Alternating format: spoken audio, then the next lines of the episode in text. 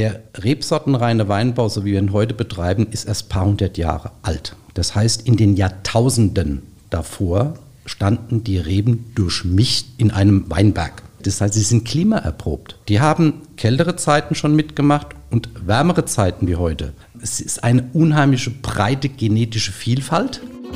Hier ist Wein mal eins, der Wein- und Genuss-Podcast der VRM mit neuen spannenden Themen rund um den Wein. Warum ist die Herkunft eines Weins wichtig? Was passiert eigentlich in einem Weinlabor? Wein und veredelter Käse, ein Traumpaar. Nicht vergessen, jeden Freitag 16 Uhr einschalten. Tom, heute lüften wir mal den Mantel der Geschichte. Ach du lieber Gott, da bin ich ja mal gespannt. Ja, kannst du auch sein, denn heute geht es um die Historie der Weinreben und um zwei Menschen, die sich dem Thema absolut verschrieben haben. Einer davon ist heute bei uns im Studio, aber dazu später mehr. Ja, René, also wir haben ja mal ein bisschen recherchiert im Vorfeld und dabei ist jetzt erstmal Folgendes bei rausgekommen. Die Wissenschaft schätzt, dass es die Wildreben bereits seit 50 bis 80 Millionen Jahren gibt. Mhm. Manche sprechen sogar davon, dass es 100 Millionen Jahre sein könnte. Die Rebe ist also deutlich älter als die Menschheit. Und aus den Wildreben, die noch zweihäusig und fremdbestäubt waren, hat sich dann eine selbstbefruchtende Art entwickelt, beziehungsweise wurde von den Menschen auch gezüchtet. Genau, also wir sprechen hier also von der edlen Weinrebe, der Vitis vinifera. Übersetzt bedeutet das äh, die zur Weinbereitung taugliche Rebe. Sie ist eine Unterart in der Gattung der Rebe. Sie liegt heute als Nutzpflanze im Weinbau in unterschiedlichen Rebsorten vor, wie wir wissen. So René, und jetzt kommt's, Achtung. Hm. Die Weinrebe ist biologisch gesehen eine sympodial aufgebaute Liane, mhm. die zwei bis zehn Meter Länge erreichen. Ja, der Herr Elke wieder, der Botaniker. Das Wort sympodial müssen wir hier mal aber kurz erklären. Ich denke, das ist im allgemeinen Sprachgebrauch, aber ich mache es gerne. Ja. Sympodial meint einen Verzweigungsmodus und bedeutet, dass das weitere Wachstum nicht von der Hauptachse, sondern von Seitenachsen fortgesetzt wird. Das Gegenstück dazu ist Monopodium. Da wächst der Haupttrieb weiter. Ja, gut, dass wir das mal gehört haben. Jetzt wissen wir auch, warum die Winzer so viel Laubarbeit machen müssen. Richtig. Historiker glauben, dass der Weinbau in Vorderasien seinen Anfang genommen hat. Dort verwahrte man den Traubensaft in Krügen oder Schläuchen auf und wegen der Temperaturen begann der Saft zu gären. Ob das dann gleich genießbar oder erstmal alles Essig war, das können wir heute nicht mehr so genau sagen. Ja, aber das Gebiet war schon immer äh, fruchtbar und hatte besonders gute klimatische Bedingungen. Geht man äh, davon aus, äh, dass das Material, was damals schon vorlag, auch sehr zuckerreich war, spricht dafür, dass man gleich Spaß an dem Getränk hatte. Ja, und dann kam es, äh, wie es kommen musste. Die Griechen um 1600 vor Christus und vor allem danach wieder die Römer verbreiteten die Reben und den Main äh, über ihre Herrschaftsgebiete. Genau. Und dann, wie immer, Mönche und Klöster intensivierten den Weinbau. Es heißt, dass im 16. Jahrhundert die größte Ausdehnung an Rebflächen in Europa erreicht wurde. Sie war wohl viermal so groß wie heute. Der Weinkonsum soll dabei 200 Liter pro Mensch und Jahr betragen haben. Ich sehe dich schon rechnen, Tom. Äh, das sind über 1,8 Liter pro Tag. Nur. Ja, ja, stopp. Rechnet jetzt mal äh, Frauen und Kinder ab und andere, die vielleicht nicht wollten oder konnten, dann gibt es dann schon mal ein ganz krasses Bild, finde ich. Ja, also, äh, aber danach war dann erstmal Schluss mit Expansion, nämlich Kriege, klimatische Veränderungen und Rebkrankheiten verdichteten den Anbau von Wein auf die Kernzonen, die wir heute eben auch noch kennen. Ja, aber kennen ist ein gutes Stichwort. Äh, einer, der noch viele historische Rebsorten kennt und sie wieder vermehrt, ist heute im Studio. Willkommen, Ulrich Martin. Hallo, guten Tag. Ja, Herr Martin, stellen Sie sich mal vor, sagen Sie ein bisschen was zu Ihrer Person und was Sie so treiben. Ja, also mein Name ist Ulrich Martin. Ich komme aus Gundheim in Rheinhessen und habe eigentlich eine Rebschule eine Rebschule, da wird nichts gelehrt, sondern ähm, das ist eine, wie eine Baumschule nur für Weinpflanzen. Also mhm. wir vermehren Weinreben. Mhm. Meine Kunden sind Winzer, die Weinreben brauen, für einen neuen Weinberg anzupflanzen, aber auch gleichzeitig äh, beliefere ich Baumschulen mit Weinpflanzen, die dann sie aufkultivieren und dann werden die Weinreben in Gartensendern zum Verkauf angeboten. Also ich vermehre und ich stelle Weinreben her. Mhm. Äh, vielleicht nochmal für unsere Hörerinnen und Hörer zur Verdeutlichung. Was ist denn der Unterschied zwischen einem Rebvermehrer und einem Rebzüchter? Der Rebenzüchter, also da muss man ein bisschen in die Biologie gehen. Es gibt eine generative und eine vegetative Vermehrung. Generative Vermehrung ist das mit den Bienchen. Also der Züchter ist das Bienchen. Der befruchtet. Ja. Und aus diesem Samen, der dann in der Beere ist, entsteht eine neue Weinrebe, eine neue Sorte. So ist es auch früher, wie Sie das eben schon so beschrieben haben, auch so geschehen. Und dann stand da irgendwo am Waldesrand hoch in den Lianen eine Weinrebe, die hat wunderschön geschmeckt.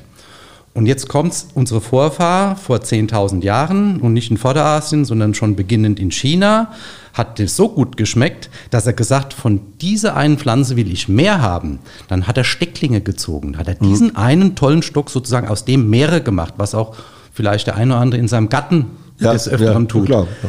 Das ist im Prinzip meine Arbeit. Ich bin Kennen, ich bin der Vermehrer, ich bin der Kopierer. Aha, Also okay. der Züchter macht ein neues Individuum und ich mache die Vervielfältigung. Okay. Der Züchter ist die generative Vermehrung, ich bin die sogenannte vegetative Vermehrung. Das ist der Unterschied. Ja, sehr deutlich gemacht. Herr Martin, Sie und der Ampelograph Andreas Jung nennen sich Rebenritter. Was macht denn ein Ampelograph und wie haben äh, Sie beide sich denn überhaupt gefunden oder kennengelernt? Also ein Ampelograph, ist ein bisschen schwierig, das Wort an sich, ähm, ist jemand, der die Weinrebe jetzt nicht am Geschmack im Weinglas erkennt, sondern er erkennt diese einzelnen Rebsorten an ihrem Habitus, an ihrem Erscheinen, an den Blättern, an den Triebspitzen, an den Trauben. An den Trauben kann es jeder selbst so ein bisschen ampleographisch erkennen. Es gibt ja weiße und blaue Trauben und so ein Ampleograph, der schaut da ganz genau hin auf die Behaarung, auf die Plattform, auf den Wuchs und er kann im Prinzip an dem Habitus die einzelnen Rebsorten erkennen. So, das ist eine Fähigkeit, die auch nicht jeder erlernen kann. Man braucht auch eine Gabe für. Und Andreas Jung ist jemand, da würde ich heute schon sagen, da gibt es vielleicht von der Qualität vielleicht eine Handvoll auf der ganzen Welt. Kennengelernt haben wir uns im Prinzip äh, durch Zufall. Als Rebfädler hast du immer so ein bisschen Sensoren, was gibt's Neues, weil ich muss ja erstmal eine neue Rebsorte entdecken, vermehren und dann kann der Winzer sie erst anbauen und neuen Wein machen. Also bis zum Beispiel so ein Dornfelder bei Ihnen im Glas stand vor ein paar Jahren, dem ging ja eine Aufzucht voraus von zehn Jahren. Ja, also wir stehen da immer am Anfang von neuen Trends. Auch. Und ähm, da bin ich auf den Andreas aufmerksam geworden, weil ich da immer so eine sensible Art habe und fand, Mensch, diese alten Rebsorten, das ist doch was ganz Spannendes und bin auf ihn zugegangen und so haben wir uns peu à peu kennengelernt. Und er ist aber mehr so der wissenschaftliche Part. Und äh, ich bin derjenige, der das dann praktisch umsetzt. Praktiker, ja. Genau. Der Wissenschaftler, Forscher ist der Züchter ja, und ich die Kopiermaschine, das in die Masse tragen, das ist so meine Aufgabe. Und das passt auch in dem Projekt genauso zusammen. Ich habe dann gerade noch mal ganz kurz noch mal zum Thema Vermehrung. Wie vermehren Sie denn genau? Kann man sich das so vorstellen, dass Sie auch Stecklinge dann machen? Ja, das wäre Ist das so oder? so hat man das jahrtausende lang gemacht mit der Stecklingsvermehrung. Also unsere Vorfahren haben so ihre Sorten im Prinzip immer wieder aufkultiviert. Aber das geht nicht mehr. Das ist heute sogar verboten, weil wir ja Mitte im 19. Jahrhundert einen, Reb, einen Reblaus. Schädling, die Reblaus eingeschleppt haben. Und ich veredle die Weinrebe. Ich nutze da sozusagen eine biologische Bekämpfungsmaßnahme. Ich nehme ein Holz, was gegen die Reblaus resistent ist. Und dieses Holz bildet im Prinzip das Wurzelwerk der Rebe und pfropfe da die Knospe des Rieslings, des Spätburgunders oder auch des Grünfränkischs oder Schwarzurbans Ja. auf. Und das ist eigentlich das, was man draußen in Weinbergen überirdisch als Stamm dann erkennt. Und das nehmen Sie von den bereits bestehenden Reben. Ja, da gibt es, mh, also da ist ein Weinberg, der sieht aus Ja. wie ein Weinberg, den nennen wir dann Muttergarten. Der wird züchterisch immer wieder kontrolliert, Mhm. auch von unseren Behörden selbstverständlich. Ähm, und dann darf ich da aus diesen kontrollierten Weinbergen die Knospen abernten im Winter als Holz und tu die im Frühjahr auf dieses andere Unterholz aufpfropfen. Und da mache ich aus einem Weinstock, kann ich ungefähr 100 bis 200 neue Pflanzen machen. Spannend. Das Muttergarten ist ein schönes äh, Wort dafür, finde ich, oder? Ja, gut. Kommen wir nochmal jetzt äh, wieder zurück zum eigentlichen Thema und zu Ihnen zu, und, und zu Herrn Jung. Ähm, was ist denn so Ihre gemeinsame Mission oder auch Vision? Ja, also ich bin ja dann, wie gesagt, auf den Andreas aufmerksam geworden und hat mir da in vielen Abenden und Tage, Stunden lang erklärt, was er da macht. Äh, wer ihn kennt, weiß, was ich meine. ähm, sehr intensiv mir alles erklärt und dann haben wir gesagt, das müssen wir irgendwie bündeln und irgendwie konkretisieren. Und im Prinzip haben wir äh, uns zusammengetan mit der Aufgabe, dass diese alten Rebsorten wieder in Kultur kommen.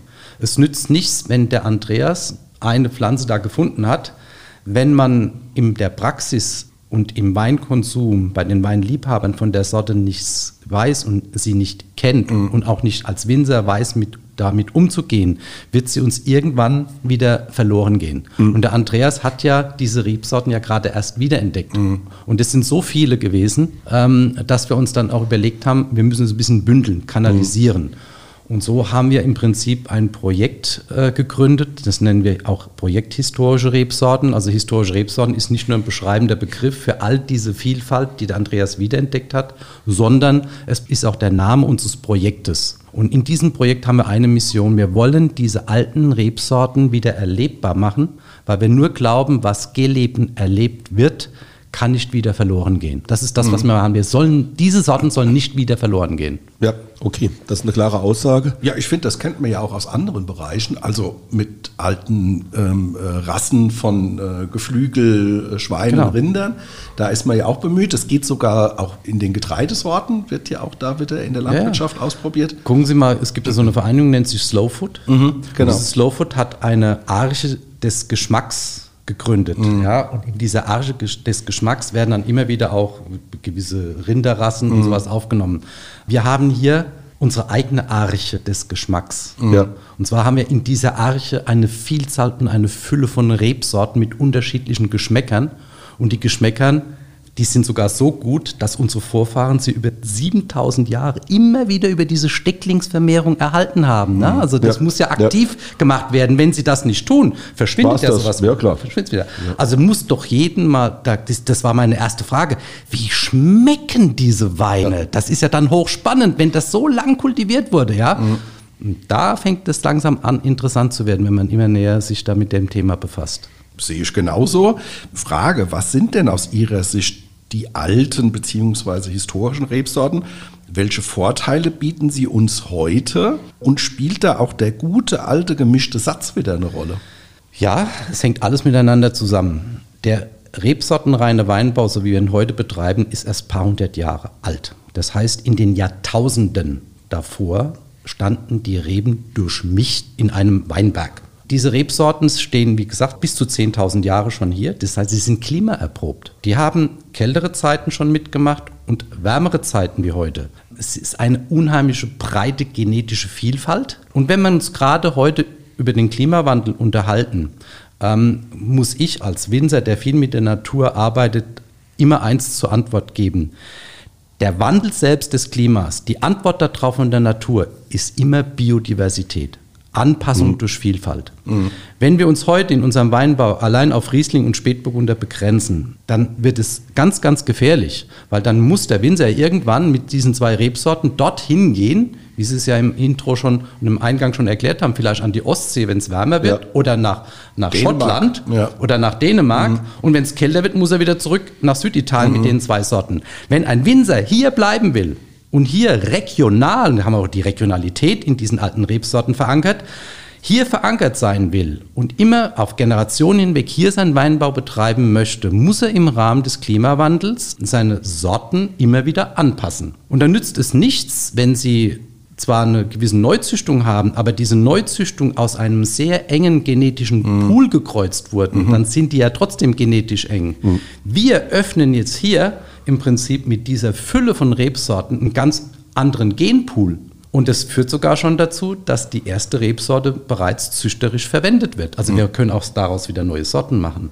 Aber viel wichtiger ist es jetzt, dass der Winzer Rebsorten an der Hand hat jetzt, die ihm die Möglichkeit bieten, je nachdem, ob es wärmer oder kälter wird und ob das Menschenhand verursacht, das interessiert mich gar nicht, mit der Veränderung kann er seine Rebsorte anpassen. Mhm. Und das ist ein großer Unterschied zu diesen Neuzüchtungen, die alle aus einem oftmals sehr genetisch engen Spektrum gezüchtet wurden. Aber nochmal gemischter Satz. gemischter Satz, ja. Sind wir gar nicht drauf eingegangen. Ja, das war das, das eine. Der gemischte Satz ist so, die standen alles durchmischt und dadurch war diese Vielfalt, die dadurch entstehen konnte. Und wir hatten vor ein paar hundert Jahren in, hier in Deutschland noch 800 Rebsorten. Mhm. 800 Rebsorten. Mhm, Wahnsinn. Die konnten aber nur entstehen, weil die durchmischt in diesen Weinbergen standen.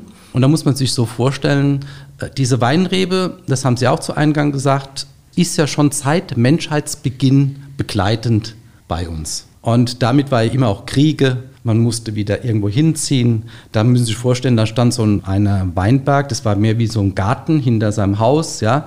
Und da war der plötzlich sich selbst überlassen, über hunderte von Jahren. Und dann konnten in diesem Mischsatz wieder neue Sorten entstehen. Und dann hatten sich wieder andere angesiedelt und fanden, auch das schmeckt auch gut und haben diese Sprösslinge wieder, die neuen Sprösslinge, die da reinkamen, wieder mitkultiviert. Also der Sortenreichtum konnte nur entstehen durch diesen Mischsatz, bringt uns aber dann heute, weil wir jetzt sortenrein unseren Wein anbauen, uns ein bisschen in die Situation, dass es schwerfällt, diese Vielfalt zu erhalten. Beziehungsweise ist ja schon verloren gegangen. Ja. Aber diese große Vielfalt wieder zurückzubringen im sortenreinen Weinbau ist sehr schwierig. Der gemischte Satz hat ja aber noch einen Vorteil, weil Ja. er wirkt ausgleichend auf Genau. die Jahre. Ja, das war ja das, das wollte man auch so haben. Dieser Mischsatz war vielleicht zu Beginn nicht darauf ausgelegt, dass er einen unbedingt besseren Wein bringt, weil der wurde ja nicht zusammen gelesen, sondern Ja. sie sind immer wieder in den Weinberg reingegangen, haben das eine rausgelesen. Was zum- reif war, ja. Was reif, oder auch, da waren auch Traubensorten dabei, die waren zum Naschen. Okay. Und die anderen haben sie Wein gemacht. Da, die ertragsreichen Sorten, die haben sie dann abgegeben ihrem Lehnherrn, weil sie müssten ja natural irgendwas abgeben. Mhm. Das ist also so durchmischt. Aber in diesem Mischsatz war der immer so angelegt, dass wenn die eine Sorte mal nicht funktioniert hat, hat die andere Sorte funktioniert. Das hat sozusagen die, die Wetterkapriolen hat ein bisschen Ausgeglichen, ja. ausgeglichen. So ein Ertragsausgleich. Ja, und das war auch wichtig, weil, weil der Winzer früher hatte nur eins oder vielleicht nur einen Weinberg gehabt und, und er war ja auf ihn angewiesen. Der sortenreine Weinanbau, der war erst möglich, wo sich zum Beispiel größere Flächen zusammengetan haben. Das war zu Beginn in den Klöstern. Ja? Ähm, das konnte zum Beispiel der Erzbischof von Trier ähm, unmittelbar vor der Französischen Revolution, der dann per Dekret gesagt hat, äh, Mosel nur Riesling pflanzen. Das war dadurch möglich. Das Ja. waren halt die ganzen Ländereien äh, der Kirche damals und dann konnten die das bestimmen. Oder wenn jetzt heute große Weingüter mit mehr Fläche haben, dann können die natürlich Sorten reinpflanzen. Aber das war früher in den Strukturen, die es damals gab, wäre das ja unverantwortlich gewesen. Sie wären ja vielleicht dann in einem Jahr wären ja aus, mit null Ertrag Ja, rausgegangen. klar. Das geht klar, ja nicht. Ne? Klar. Herr Martin, ähm, jetzt, wir haben gehört, äh, der Andreas Jung reist um die Welt, entdeckt alte historische Rebsorten. Aber wie geht es denn jetzt eigentlich? Sie wollen es ja in die Praxis umsetzen. Jetzt, Sie Ja. haben gesagt, Sie bündeln es. Nicht jede Rebsorte kann auch tatsächlich dann äh, in den Weinbau gelangen. Wie gelangt denn eine historische Rebsorte tatsächlich in den konkreten Anbau? Wie Ja. funktioniert das? Also wie gesagt, alles, was der Andreas gefunden hat, ist archiviert in einem Sortimentsweinberg. Ja, okay. Und in diesem Sortimentsweinberg hat er ja schon seit jetzt bald 15 Jahren diese einzelnen Stücke beobachtet. Und dann haben wir selektiv gewisse Sorten jetzt herausgeholt, die im Rahmen des Klimawandels hin zum Wärmeren interessant sein könnten. Wir können auch in die andere Richtung denken. Ja. Müssten wir andere Sorten aus diesem Portfolio rausnehmen. Dann haben wir begonnen, sie aufzupflanzen. Und da wir all, auch nicht mehr, wir zwei nicht mehr die Jüngsten sind, habe ich begonnen, relativ schnell schon Vermehrungsflächen aufzubauen. Und habe im Prinzip diese Muttergärten, ja. Sie erinnern sich an diese Wortgebung, bereits in meinem eigenen Betrieb begonnen. Neben meiner Rebschule habe ich noch elf Hektar Weinberge und das sind mittlerweile dreieinhalb Hektar mit diesen Spezialsorten Oh, schon, Menge, ja. schon bestockt. Und aus diesen Mutterpflanzen, aus Ja. den Muttergatten, gewinne ich nicht nur die Hölzer, sondern mache auch daraus schon Wein. Mhm. Und dadurch bekomme ich auch schnell Erkenntnisse über die Qualität als Wein von dieser Rebsorte. Weil wir können ja rückwirkend in der historischen Literatur nicht erkennen, wie die einzelne Rebsorte schmeckt. Weil die stand ja immer im Mischsatz. Und sie Mhm. Ja. ist uns ja verloren gegangen, wie wir noch durchmischt gepflanzt haben. Mhm. Also wir wissen viel über den Anbau, wo man sie angebaut hat, wissen wir alles, aber wir wissen nicht, wie schmeckt ein Adelfränkisch, wie schmeckt ein Grünfränkisch. Also die Sensorik ist da vielleicht verloren gegangen. ja, geht ja nicht, weil die standen ja durchmischt. Die sind ja alles zusammengeerntet. Und das haben wir begonnen und das relativ schnell. Und jetzt haben wir im Prinzip die Möglichkeit, in diesen ausgewählten Sorten den Winzern schon tausende von Pflanzen anzubieten, dass diese wieder in ihren Weinbergen pflanzen können. Und somit haben wir relativ schnell schon 50 bis 60 Weingüter davon überzeugt, historische Rebsorten zu pflanzen. Und genau das ist es jetzt. Und mit dem letzten Schub, dass jetzt noch der Weinliebhaber darauf aufmerksam wird, und dafür sitze ich hier und kämpfe, verbal, aktiv, ja. ähm, haben wir das erreicht, was unsere Mission ist. Weil wenn dann mal schon wieder Weinberge draußen stehen und es draußen Liebhaber gibt, haben wir gewonnen. Dann wird die nicht mehr wenn vergessen. Wenn das Produkt getrunken wird, wird es weiter angebaut. Genau, genau. Also das geht zurück, dass wir relativ schnell Muttergärten aufgebaut haben und jetzt auch aktiv an die Winzer herantreten, solche Rebsorten zu pflanzen. Wo ist er denn unterwegs? Haben Sie mal ein Beispiel, wo er denn besonders fündig wurde oder wo, ja, also wo ist der, er denn auf der Welt unterwegs? Also der Andreas hat diese meisten Sorten im Rahmen eines Forschungsprojektes entdeckt. Mhm. Ähm, zu Anfang war es ein Zufall im Heidelberger Raum, mhm. wo er dann in einem Weinberg stand und als Ampeleograph eigentlich die Rebsorten erkennt und stand in dem Weinberg und da waren eine Fülle von Rebstücke, mit denen konnte er gar nichts anfangen, du konntest sie gar nicht identifizieren visuell. Und daraus kam raus, dass er da zufällig in dem Weinberg stand mit 800 Stock und es waren, glaube ich, 30 alte Rebsorten drin, von denen man nichts wusste. Und aus dem heraus, weil er damals noch im JKI, also das ist ähm, ein Siebelding, ein Geilweiler Hof, ein Institut, weil er dort äh, eigentlich noch äh, tätig war, wurde da ein nationales Projekt draus gemacht. Das haben Sie mit Ihren Steuergeldern auch schon bezahlt. Und da wurde über einen dreijährigen Zeitraum sozusagen im deutschsprachigen Raum immer in den Sommermonaten aktiv nach diesen Pflanzen gesucht. Und die Winzer und Privatleute haben ihre Meldungen geschickt mhm. und da ist die ganzen Meldungen abgegangen. Okay. Und in diesem Rahmen hat er eigentlich die meisten Rebsorten gefunden. Aber darüber hinaus hat er sich dann so auch für diese alten historischen Rebsorten interessiert, dass er mittlerweile in diesen Sortimenten, er hat ja so ein Sortiment, wo diese ganzen einzelnen Sorten stehen und die existieren zum Beispiel am Geilweiler Hof genauso. Da hat er ja dieses Sortiment mit 5000 Sorten ja unter sich gehabt, aber so Sortimente stehen auf der Krim, die stehen in Instituten in Italien, in Frankreich. Und mittlerweile hat er all diese Sortimente schon bereist und hat alles, was für ihn interessant war, fotografiert mhm. und hat das im Prinzip heute in seinem PC. Und er besitzt heute einen PC, hat da ähm, 2000 Rebsorten, natürlich ampleografisch fotografiert. Mit wissenschaftlich. Wissenschaftlich. Ja, genau. Und wenn er heute irgendwo, und das passiert immer wieder, noch eine Meldung bekommt, mhm. wie vor ein paar Jahren, ist er nach Brandenburg gefahren und da war tatsächlich eine Frau immer. In Brandenburg? In Brandenburg, ja. ja, wir hatten dann bekannte Weinbauregion Brandenburg. Ja, ja. Wir hatten vor, Sie werden sich wundern, wir hatten vor 150, 200 Jahren noch 150 Rebsorten in dieser Region. Was? Ja, ja wir hatten Weinanbau, wir hatten Weinanbau bis an die Ostsee. Mhm. Ja, es war auch schon wärmer wie heute. Ja, klar. So, ne? Stimmt, ja. So, und da ist eine Frau im Hochplateau spazieren gegangen und hat immer gesehen, dass da so Trauben in den Bäumen gewachsen sind Aha. und hat diese Meldung dann weitergegeben. Das fällt beim Andreas auf den Tisch. Ja. Der ist im Sommer dahin gefahren, hat gesagt, oh, kenne ich noch gar nicht, ist ja hochinteressant, spannend und hat diese grünen Triebe mit diesen Trauben markiert, hat dann Bändchen dran gemacht, hat den Nummern gegeben, ja, und ist wieder nach Hause gefahren. Und im Winter, wenn das Ganze verholzt ist, ist er wieder dahin gefahren und hat diese einzelnen Routen sozusagen vom Baum runtergezogen, runtergezerrt ja, und hat die Knospen geerntet. Ja. Und dann kommt er zu mir mit so einem Sträußchen mit der Nummer 520, 630 und dann ist das im Prinzip mal erfasst. Und das ist ja zum Beispiel auch, wenn man heute mal eine Flasche Wein bei mir kauft, immer diese Ursprungsnummer. Es fängt immer an mit so einer Nummer, mhm. weil man ja nicht weiß, was ja, es ist. Genau. Und während ich das dann veredle und die ersten Pflanzen aufziehe und anbaue, fängt der schon an zu forschen, was könnte das sein? Und auf dem Weg haben wir vor fünf, sechs, sieben Jahren erst noch eine hochspannende, ganz alte Rebsorte wiederentdeckt in Brandenburg, und zwar den blauen Traminer.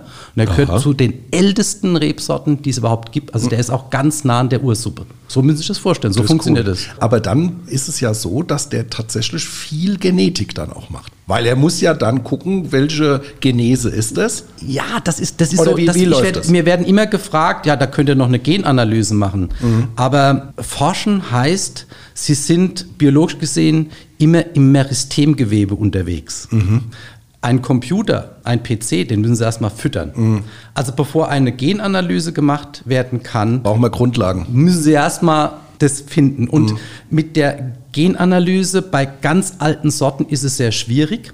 Man kann zwar dann sagen, es ist der und der Genotyp, mhm. aber es kann innerhalb des Genotyps auch noch verschiedene Rebsorten ja, geben. Ja, okay. Und die unterscheiden sich wiederum nur über den Habitus. Also sie landen handwerklich immer wieder bei dem Ampleographen. Mhm. Und das Schlimme ist momentan, und das gilt weltweit, es gibt zu wenig von dieser Mhm.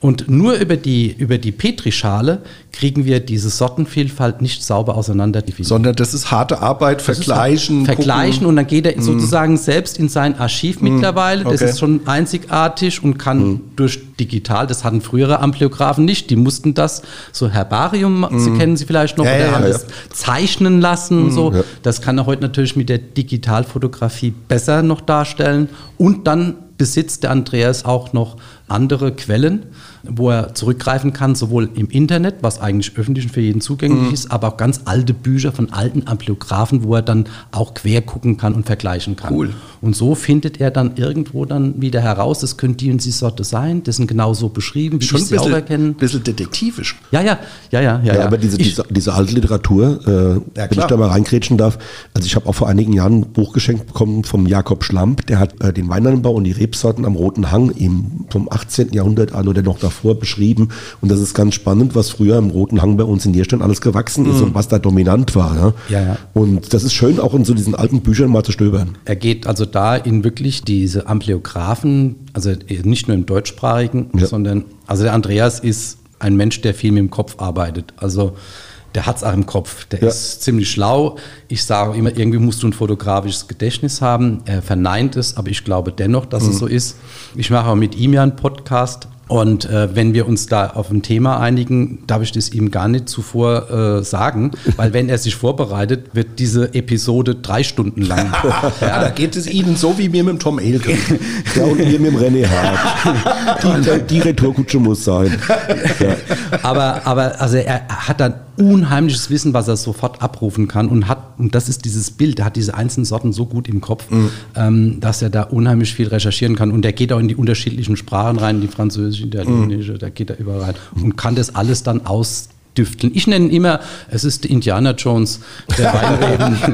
ja, das ist ein schön, schön, schönes Bild. Okay. Ja, aber kommen wir mal zurück. Wie sieht denn der gesetzliche Rahmen aus? Weil auf den Flaschen steht ja Versuchsanbau. Ja, noch steht aus Versuchsanbau Okay. drauf. Ähm, das ist eine sehr diffizile Sache. Jetzt kommen wir in die Politik rein, jetzt kommen wir in die Gesetzgebung rein. Wir haben seit 2022, ab dieses Jahr ein neues Weingesetz und wir haben mit den noch jetzt gepflanzten Weinreben einen Bestandsschutz bis Ernte 2025 und da läuft es so ab wie momentan der Versuchsanbau. Und auf den möchte ich mich jetzt eigentlich noch versteifen, weil das andere würde hier zu weit führen. Sie können sich nur vorstellen, wenn man neue Gesetze macht, wird es nicht leichter, sondern es wird komplizierter. Und äh, das genau äh, passiert auch im Moment. Der blaue Traminer, den, von dem ich eben erzählt habe, der ist jetzt natürlich nicht existent und nach dem neuen Weingesetz kann ich ihn gar nicht verkaufen. Nach dem alten Weingesetz darf ich ihn aber noch verkaufen. Also es gibt momentan ein bisschen Durcheinander, was man regeln muss. Aber das braucht den Weininteressierten jetzt mal nicht zu interessieren. Es ist so, dass diese Weinreben im Rahmen eines Versuchsanbaus von jedem Winzer angebaut werden dürfen. Früher musste man noch Vergleichssorte machen, das braucht man heute nicht mehr. Er kann bis zu einem Hektar anpflanzen, kann daraus normalen Qualitätswein machen. Er kann das im Prinzip genauso mit dieser Sorte umgehen, wie er es mit seinem Riesling und seinem Spätburgunder macht. Nur finden Sie dann immer auf diesem amtlichen Etikett auf der Rückseite aus Versuchsanbau. Das ist sozusagen die einzige Auflage, die wir bisher hatten. Und es war eigentlich dadurch auch recht einfach und unkompliziert für einen Winzer, so eine historische Rebsorte mal anzupflanzen und sie mal auszuprobieren. Weil auch dieser Versuchsanbau im Hinterkopf immer wieder das hat, dass man so eine gewisse Markttauglichkeit prüfen will. Wenn man was Neues züchtet bei einer neuen Rebsorte, muss man ja mal wissen, wird es überhaupt vom Markt akzeptiert? Und dazu ist so ein Versuchsanbau auch da. Zum einen soll er dem Züchter an unterschiedlichen Ortschaften und Gegenden Erkenntnisse geben, wie gedeiht meine Sorte da. Und hier geht es aber auch darum, für den Winzer festzustellen, gäbe es für diese Rebsorte auch eine Marktakzeptanz. Deshalb sollte der Eintritt in den Markt recht einfach sein, dass man sowas auch schnell feststellt. Das war in dem wie gesagt, bis 2021 in dem Versuchsanbau recht gut geregelt. So hat man das jetzt aber bei unseren alten Sorten so behandelt, wie wenn es eine Neuzüchtung wäre, obwohl es ja was Altes wäre. Also wenn etwas 7.000 oder 8.000 Jahre kultiviert wurde, braucht man nicht über eine Markt- oder eine Eignungsprüfung nachzudenken. Ja, aber Herr Martin, Sie wissen doch, Himalayas als 10.000 Jahre alt und kriegt dann sechs Wochen Haltbarkeit draufgeschrieben oder Genau. sowas. Ja, das ist ja das beste Beispiel, wo ich dann auch immer denke, Leute, Leute, da irgendwas läuft da schief. Ja. Aber ich sage, wir gehen da weg von der Logik. Ja. Ja, Sie haben es ja vorhin schon kurz erwähnt. Sie haben schon eine ganze Reihe von Mitstreitern gefunden, also Ja. sprich Winzer, die diese Rebsorten jetzt auch anbauen. Wie viel sind das denn genau und wo wird denn überall mittlerweile bei uns angebaut? Wie sind denn so die Erfahrungen, die da zurückkommen? Also wir haben in unterschiedlichen Weinbauregionen schon Mitstreiter gefunden. Natürlich ist zum Beispiel an der Mosel, äh, die haben ein höheres Interesse am gelben Kleinberger, weil diese Rebsorte vor dem Riesling an den Steillagen der Mosel kultiviert wurden. Bei uns hier in, im Raum Mainz-Worms äh, hat man mehr Interesse an dem Grünfränkisch, weil wir herausgefunden haben, dass der Grünfränkisch vermutlich eine der Rebsorten war, die für den Weltruhm der Wormser Liebfrauenmilch verantwortlich war. Okay. Dann ist natürlich hier so eine gewisse Interesse. Affinität. Genau. Ja. Ja. ähm, Im Württembergischen haben wir äh, herausgefunden, dass da der Schwarzurban Also Rotweinsorten da der eher. hat natürlich jetzt, da Ja. gehen die mit dem Schwarzurban Mhm. da rein. Ähm, wir haben in Österreich mittlerweile einen guten Winzer, der äh, über den gemischten Satz ähm, immer wieder seine Kundschaft findet. Der hat eine Fülle von unseren Sorten jetzt in einem gemischten Satz gepflanzt. Okay. Ähm, das Ähnliche passiert im Moment auch in, im, im Fränkischen, weil die am Aufbau sind von einem äh, fränkischen historischen Satz. Oder Mhm. ja, man darf ja nicht gemischter Satz sagen, wenn es außerhalb von Österreich ist. Also Mhm. fränkische Mischsatz aufbauen wollen, wo die Fränk altfränkischen Sorten reinkommen, wie Adelfränkisch, Grünfränkisch und und und. Sagt der Name ja schon. Sagt, ja. wobei das Fränkisch ist ein bisschen irreführend. Äh, In unserer Namensgebung ist das Fränkisch nicht das Weinbaugebiet Franken, sondern das Fränkische Reich. Und das sind wir hier im Fränkischen Ja, Reich, ich Karl der Große. Genau. Also das muss man ein bisschen unterschieden. Das war ja relativ groß, Das, das, war Fränkische relativ Reich. groß und das, also das eigentliche Franken war sozusagen, die, die Mainfranken waren so ein bisschen abseits. Ja, also, Danke für die Aufklärung. ja, also hier reden wir Karl den Großen und dann müssen wir mit das Fränkische Reich, dann müssen wir auch die Champagne mit dazu nehmen. Also dann verschwindet unsere heutige momentane Ländergrenze. Wir müssen über das Elsass sprechen und wir müssen, was diese Sorten angehen, eigentlich noch bis ins Burgund schauen. Und ähm, Wahnsinn, oder? ja, ja, aber ich sage, wer sich mit historischen Rebsorten ähm, beschäftigt, der wird erst regional stabilisiert und ein Fan, wird aber dann ganz schnell zu einem Europäer, weil diese europäische Grenzen ja plötzlich nicht mehr existieren. Und wenn er sich dann noch mit der Historie der alten Rebsorten befasst, dann wird er zum Weltenbummler. So, jetzt zurück. Wir haben aber auch jetzt ähm, noch Winzer, die jetzt äh, zum Beispiel außerhalb der Weinbaugebiete begonnen haben, im Raum Meckenheim, bei Bonn, die fanden es durchaus spannend, mit so einer Sorte äh, oder mit so alten Sorten zu arbeiten, wie mit dem 125.000. Riesling. Wir haben Zuspruch gefunden und exportieren das Pflanzgut auch mittlerweile nach Holland. Holland haben wir auch schon Winzer, die sowas anbauen. Also, und das ist auch gut so, weil das war ja mal so. Wie gesagt, es war ja schon an der Ostsee und in Brandenburg Weinbau. Also ich bin jetzt mit den alten historischen Rebsorten auch nicht auf diese klassischen Weinbaugebiete fixiert. Frei. Jeder soll sie anbauen und ähm, das ist ja das Ziel. Wir geben auch nicht vor, wie der Wein zu schmecken hat, ob da jetzt einer Orange Wein macht oder so macht. Trocken, oder, lieblich, ist egal. wurscht egal. Geschmacksbild Da egal. Kann auch, ich sage immer, wenn einer einen Hektar Grünfränkisch anpflanzt und macht nur fetterweise, ist ja unser Ziel auch erreicht. Die Rebsorte ist wieder im Anbau. Unser Ziel, unsere Mission ist davon unberührt. Ja. Wir Ja. brauchen nicht das VDP-Weingut, das ist gar nichts. Jeder, das ist absolut offen und wir legen auch keinen Anspruch an den Wein, der daraus gemacht werden soll. Soll jeder machen, was er will. Sehr gut. Was sagen denn die Verbraucher und Weinliebhaber zu den historischen Rebsorten? Ja, das ist sehr, sehr spannend. Alle Winzer, denen ich es empfehlen kann anzubauen, sollten Winzer sein, die in der Direktvermarktung stehen. Also historische Rebsorten lassen sich nicht im Lebensmitteleinzelhandel am Regal verkaufen. Nach dem Thema, was der Bauer nicht kennt, das frisst er nicht, wird da keiner zugreifen. Dann greift man nur zu, was man kennt, den Riesling, den Sauvignon Blanc oder sonst irgendwas. Ähm, das heißt also, die Vermarktung in historischen Rebsorten sind in der Direktvermarktung. Es ist interessant für Winzer, aber auch für Weinhändler, die das direkte Gespräch zum Weinliebhaber suchen, Weil die gleich eine Story haben. weil die gleich eine Story haben. Und das ist Aber das die Nächste. Story braucht es auch. Ja, ja. Die braucht's. Und das Tolle ist an der Story, wenn man es geschickt macht, und ich habe es ja eben ja schon betont, unsere Vorfahren, also auch die Vorfahren ihrer Zuhörer, sind ja in der Story drin. es sind ja auch deren Vorfahren gewesen, die diese Weine schon schätzten. Und somit, wenn sie das gut machen, ziehen sie den Weinliebhaber direkt in die Geschichte mit hinein. Und das gibt eine sehr schnelle Identifizierung. Es ist dagegen, wenn was Neues ist, es ist was Neues gezüchtet, dann ist manchmal so eine gewisse innere Abwehrhandlung, wo man erstmal mit vielen Argumenten überzeugen muss. Man hat festgestellt, wenn man die Geschichte gut erzählt, ist das Interesse sofort sehr hoch. Sie hatten dazu ja auch spannende Videos mal geschaltet, Ja. die ich total witzig fand. Ähm, es war auch teilweise schon so, ähm, ich erinnere mich an den Jesus Christus, der über den Swimmingpool, glaube ich, gelaufen ist. Vielleicht sagen Sie da noch zwei Takte dazu. Und warum sieht man die momentan eigentlich nicht mehr? Weil die, ich fand die so witzig. Ja, also es ist folgendermaßen. Wir wussten am Anfang mal, wenn Sie sowas machen, brauchen Sie mal irgendwie eine etwas andere Aufmerksamkeit. Und da war die Zielsetzung, was ist historische Rebsorten, ohne das jetzt mit vielen Worten zu machen. Und wenn Sie da wirklich auf ein paar Sekunden angewiesen sind, brauchen Sie da äh, eine gewisse Message, die Sie da Klar. triggern. Und damit haben wir es gemacht. Um Aufmerksamkeit zu generieren, ist es gut. Aber historische Rebsorten hat eine Zielgruppe, die mehr so in unserem Alter ist. Und dann kriegen sie das allein mit dem Jesus Christus und der Kleopatra nicht hin, äh, sondern dann müssen sie äh, mit Inhalt und Wissen punkten.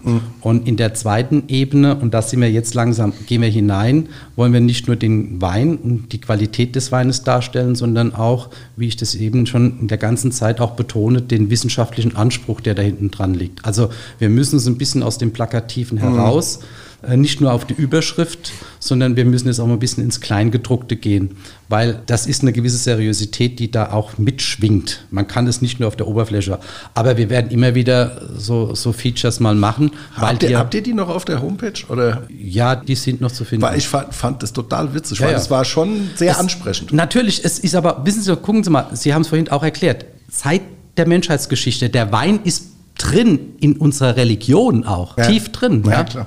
Das kann man mitnehmen. Und die haben es ja alle schon getrunken, den Wein. Ja, Herr Martin, Sie haben es ja vorhin schon, wir haben auch die ganze Zeit schon immer mal wieder so den ein oder anderen historischen Rebsortennamen fallen lassen. Den blauen Traminer kennen wir jetzt, grünfränkisch. Es gibt dann noch den roten Weltliner, die Bettlertraube und den Schwarzurban. Ja. Äh, Also um nur einige noch mal zu nennen, äh, weiß man denn von allen, wie es zu diesen Namen kam? Und ich nehme jetzt mal den, greife jetzt mal den Schwarzurban raus.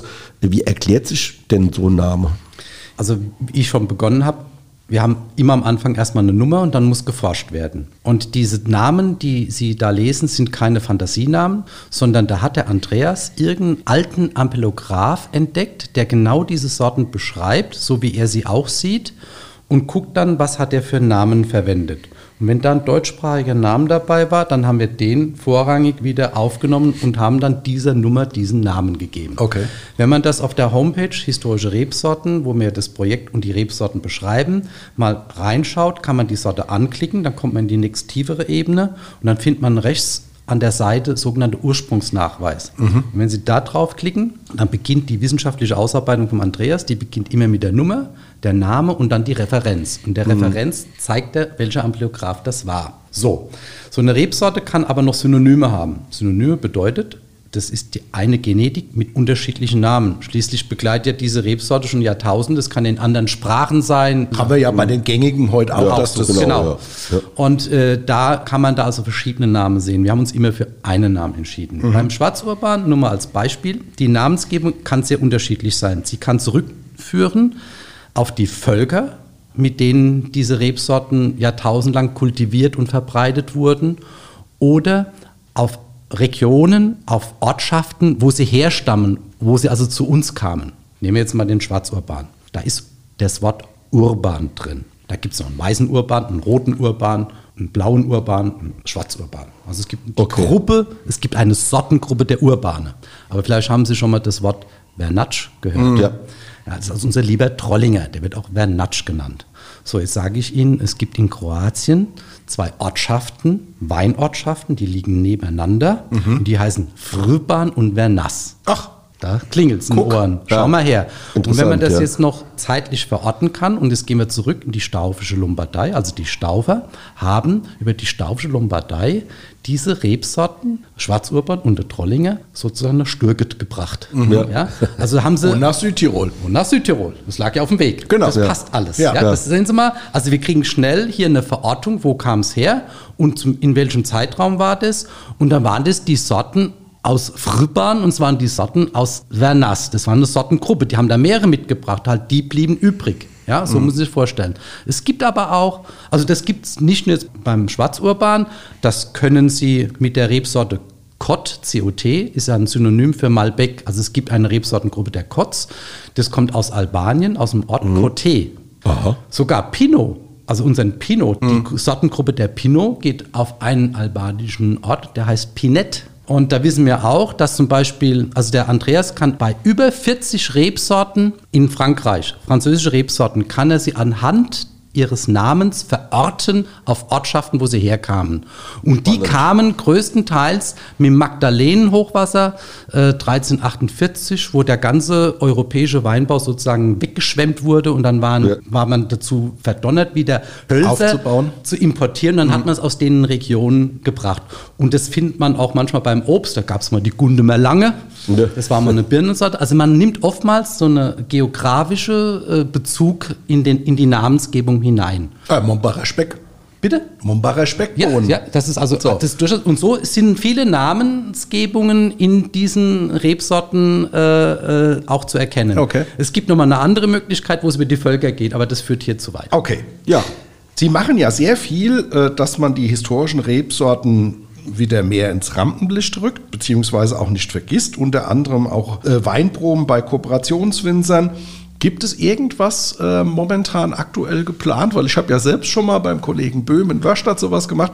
Habt ihr gerade was geplant an Weinproben, wo ein äh, weininteressierter Mensch dann sagt, ach komm schon mal vorbei? Nein, momentan haben wir das noch nicht. Wir haben es nicht aufgegriffen. Sie wissen, Corona? Äh, Corona-technisch Mm, okay. ist das ein bisschen tricky. Ähm, wir werden mit Sicherheit wieder bei den Agrartagen zugegen sein. Mhm. Also für die Fachwelt, für die Winzer dann auch wieder ähm, dastehen und Rede und Antwort stehen können. Es wird mit Sicherheit ähm, auch wieder für die Winzerschaft in einem bestimmten Rahmen was geben. Äh, für den Endverbraucher ist es momentan noch nicht angedacht. Aber da haben wir vielleicht noch eine Idee, wir haben kurz drüber gesprochen. Ja. Wollen wir gar nicht spoilern, aber äh, da kommt noch was, Leute, äh, könnt ihr gespannt sein, das werden wir auch dann kundtun. Und jetzt sind wir schon. Wir sind fast am Ende, aber ich möchte auch den Hörerinnen und Hörern nochmal einen kleinen Hinweis geben. Also wer sich in das Thema noch mehr einlesen will, dem möchte ich jetzt an dieser Stelle die Webseite www.historische-rebsorten.de wärmstens ans Herz legen, weil da steht alles Ja, drüber toll drin ja. und ist auch super aufgebaut, die Seite. Man kommt auch prima durch, also die Navigation auf der Seite ist top Ja. äh, und man lernt ganz viel über historische Rebsorten. Ja, und Ja. die Winzer, die sind Und da die auch. Winzer also man kann auch, ja. da Winzer finden, die Material verkaufen. Ja. Wunderbar, Sie selbst verkaufen ja auch. äh, Ja, also die eine diese, oder diese, diese Weine, die von diesen dreieinhalb Hektar, die nenne ich Projektweine. Äh, die dienen natürlich den Winzern äh, dazu, sowas mal zu probieren, weil wie ich da begonnen habe mit der Aufzucht und ich wollte dem Winzer den Grünfränkisch verkaufen, fragte er mich, ja, wie schmeckt denn der? Ich sagte, du musst ihn anbauen, dann weißt du, wie er schmeckt. Weiß ich noch nicht. Und weil ich immer wieder gefragt wurde, wie schmeckt das, habe ich dann begonnen, selbst diese Weine auszubauen. Die kann man dann auch in der Shopseite schmeckensiegeschichte.de äh, auch finden. Und was ich auch noch kurz aufmerksam machen will, wir haben auch einen kleinen Podcast, wer es dann mal wirklich genau wissen will, wo sind die Rebsorten entstanden, wie geht's weiter, der kann auch mal diesem Podcast folgen. Der ist bei Gott nicht so professionell wie bei Ihnen hier, sondern wir machen das mit einem einfachen Mikro. Das ist ein bisschen nerdig, es ist auch wirklich speziell und es ist sehr viel Fachliches drin, es geht wirklich ins Detail, aber für die, die so wissenschaftlich... Wer es wirklich wissen will. Wer es wirklich wissen will, Ja. kriegt da noch Input ohne Wie heißt Ende. der Podcast? Historische Rebsorten. ja, wie soll er sonst Ja, wie soll er sonst heißen? was Blöde Frage. Aber vielleicht auch interessant für Winzer, die sich jetzt für Ja, das ja. Thema interessieren, weil die wollen es ja dann genau wissen. Genau. Und dann sind die bei Ihnen ganz gut auf. Also wir haben jetzt vier oder fünf Episoden, äh, also aufgenommen haben wir auch jetzt schon 12, 13. Mhm. Okay. Fünf, glaube ich, sind jetzt öffentlich. Ich habe immer gedacht, da werden sich fünf anmelden. Ich bin überrascht, 1000 Abonnenten ist, Mhm. Oh, hätte ich nie ordentlich. gedacht, dass, dass, Also, dass ich das ja. kriege. Also es Immerhin. scheint Leute doch zu geben, die, die Ja, das, das ja verstehen, auch- was wir da quatschen. Und das ist wirklich nicht einfach. Ja, und das macht ja auch Hoffnung, Wundert dass es uns auch auch Leute gibt, die das dann auch trinken und kaufen. Ja, ja, Ja. Ich empfehle es in meinem Podcast immer mit einer guten Flasche Wein, weil das Thema ist so trocken teilweise, Ja, wenn, der, wenn ja. mein Wissenschaftler loslegt, das kriegst du bloß rein, wenn du noch ein bisschen was trinkst dabei. Ja, jetzt sind wir schon bei der Schnellantwortrunde. Jeder Gast von uns kriegt nochmal drei kleine Fragen. Okay. Kurze Antwort bitte. Gibt es eine Lieblingsrebsorte? Das ist eine blöde Frage, glaube ich, für jemanden, der 800 Rebsorten... ja, fränkischer Burgunder, Oh, da, siehst du. Äh, Lieblingsweinort oder Weinregion? Rheinhessen, Lieblingsspeise? Sauerbraten. Mm, das ist, oh, das ist auch die Jahreszeit jetzt für Sauerbraten.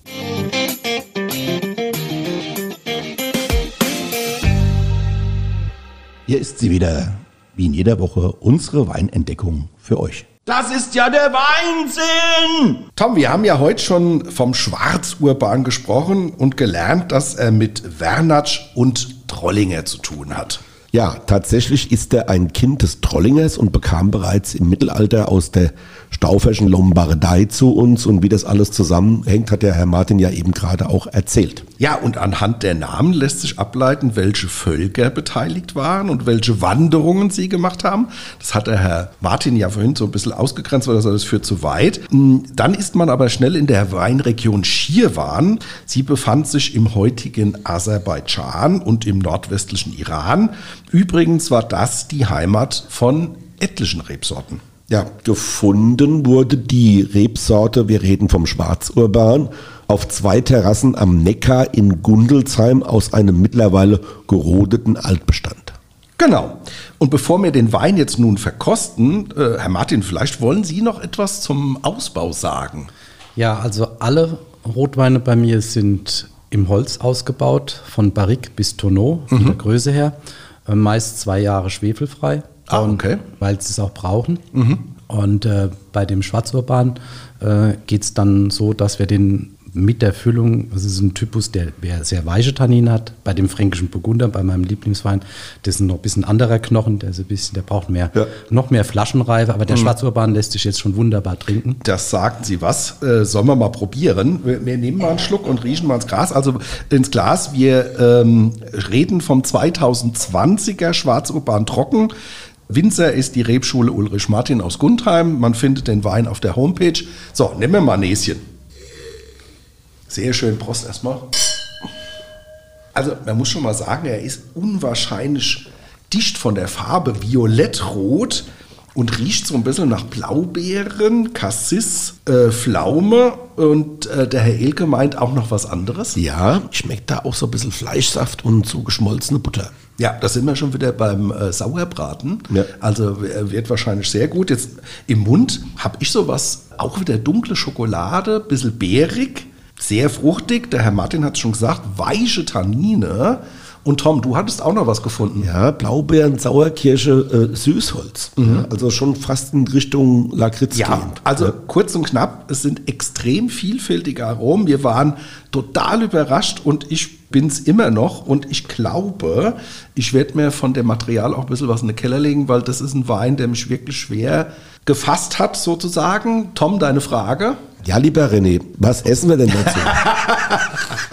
ja, das ist meine Frage. Ich habe nur eine Frage ja, zu stellen. Das ist die. jetzt wieder draus. Der Herr Martin hat es ja schon gesagt, Sauerbraten wird wahrscheinlich ein bisschen schwierig äh, mit, mit der. Essignote. Das Ja. ist auch ein bisschen schade für den Wein. Also ich stelle mir so eine Wildschweinkeule mit Schupfnudeln vor, auch so ein bisschen mit Röstaromen, die Schupfnudeln und einem süßen äh, Rotkraut dazu. Ich glaube, das wäre eine geile Kombi, weil wir dann alles miteinander verbunden haben. Also die Röstaromen, die Wildschweinkeule und das Rotkraut. Das ist auch so eine aromatische Vielfalt, die Ja. auch in dem Wein drin steckt. Ja, genau. Und da wäre der Bombe dazu.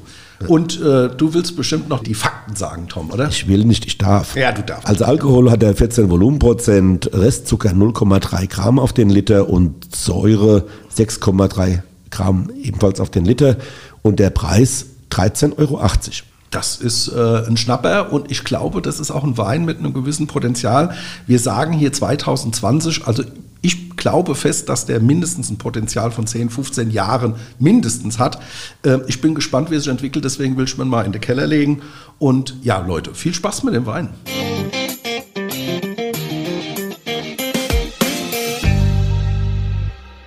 Mann, Mann, Mann, Tom, was für eine Folge. Ich glaube, wir sind äh, leider heute ein bisschen länger geworden. Das macht aber nichts, weil es war so interessant. Ja, also ich muss auch sagen, liebe Hörerinnen und Hörer, ihr habt es mal wieder gesehen, Wein ist echt ein total spannendes Thema mit ganz vielen Facetten und gerade diese historischen Rebsorten, ich glaube, da werden wir noch einiges davon hören, aber noch besser trinken.